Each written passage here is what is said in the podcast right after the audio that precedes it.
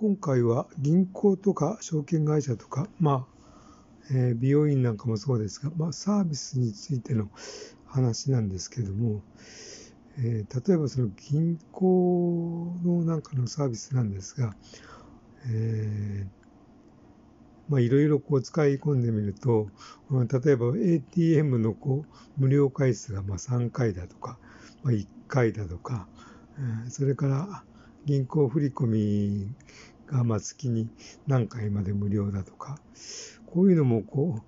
う、いろいろとその銀行のサービスをまあ、あちこちこう使い比べてみると、最初はここの銀行のサービスがいいなと思って、まあ、使ってても、だんだんちょっと、例えばそのこう、あの、ATM がまあ自動でこう、あ無料でこう使える回数がちょっと少なかったりとか、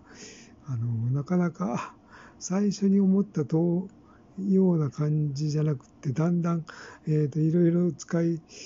使ってるうちに、いや、こっちの方が良かったな、とか、なんか、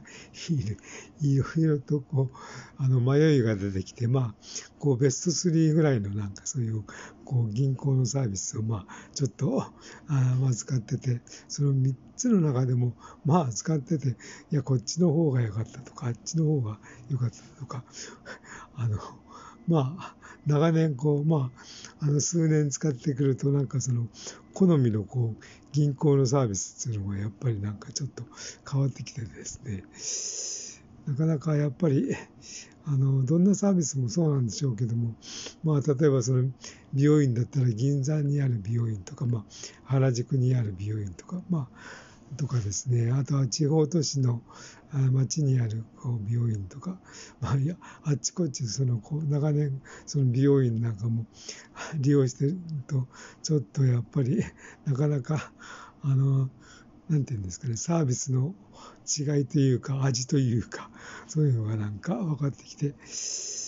えー、このサービスっていうのもなかなか個性があるなと思った話でした。